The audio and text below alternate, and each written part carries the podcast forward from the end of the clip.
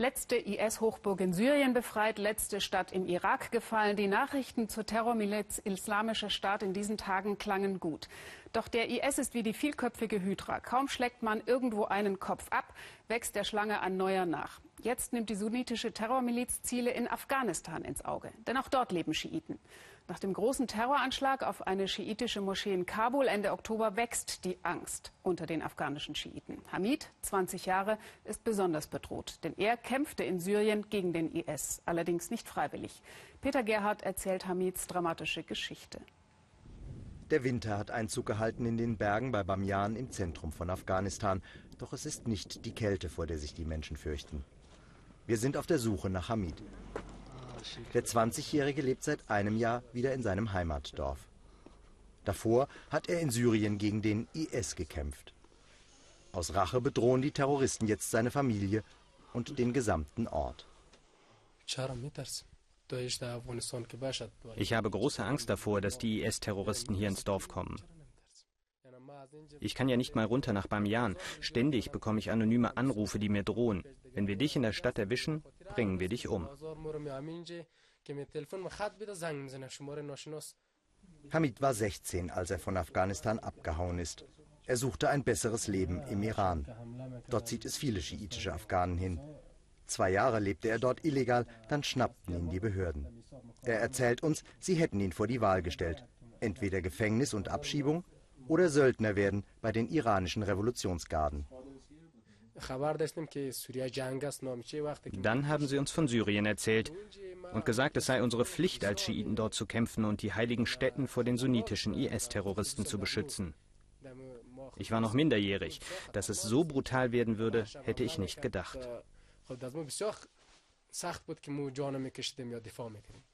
Zusammen mit einem Freund heuerte Hamid bei den Revolutionsgarden an. Die Iraner haben für ihren Krieg in Syrien ein ganzes Regiment aus afghanischen Kämpfern aufgestellt.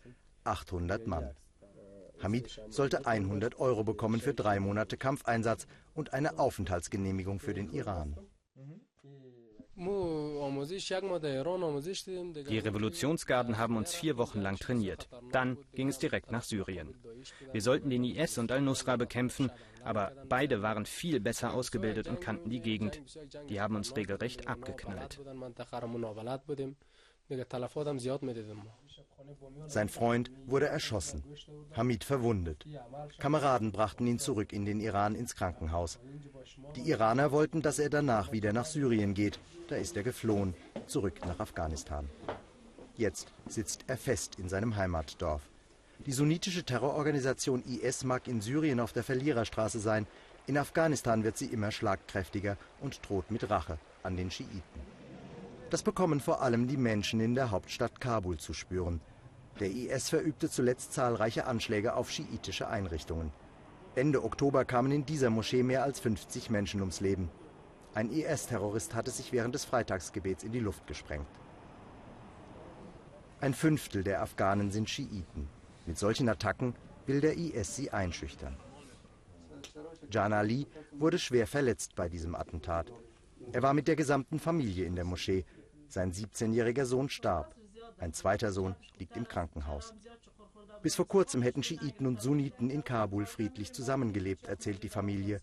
Nun treibe der IS einen Keil zwischen sie. Seit die afghanischen Kämpfer aus Syrien zurück sind, hat der IS angefangen, uns zu attackieren. Auch der Selbstmordanschlag in der Moschee war wohl ein Racheakt. Letztlich trägt der Iran eine Mitschuld an unserem Elend. Ohne den Iran würde es die Auseinandersetzung zwischen Schiiten und Sunniten hier gar nicht geben.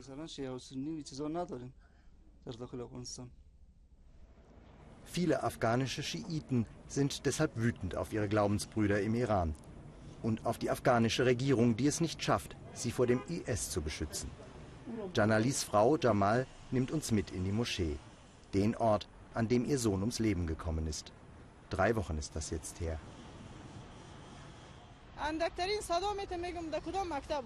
Jedes Mal, wenn ich ein Geräusch höre, denke ich, welche unserer Schulen oder welches Krankenhaus haben sie jetzt schon wieder angegriffen? Es sind ja nicht nur die Moscheen, die die Terroristen ins Visier nehmen.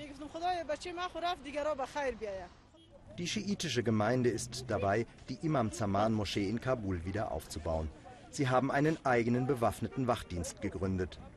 Sicherheitsexperten sind alarmiert, dass die Angst der Schiiten vor Anschlägen des IS in Wut auf die sunnitische Mehrheit umschlagen könnte. Zu der ohnehin desolaten Sicherheitslage käme dann die Gefahr eines religiösen Bürgerkrieges. Die Gewalt hat sich mit der Präsenz des IS in Afghanistan deutlich verschlimmert. Das hat noch einmal eine andere Qualität als der Aufstand der Taliban.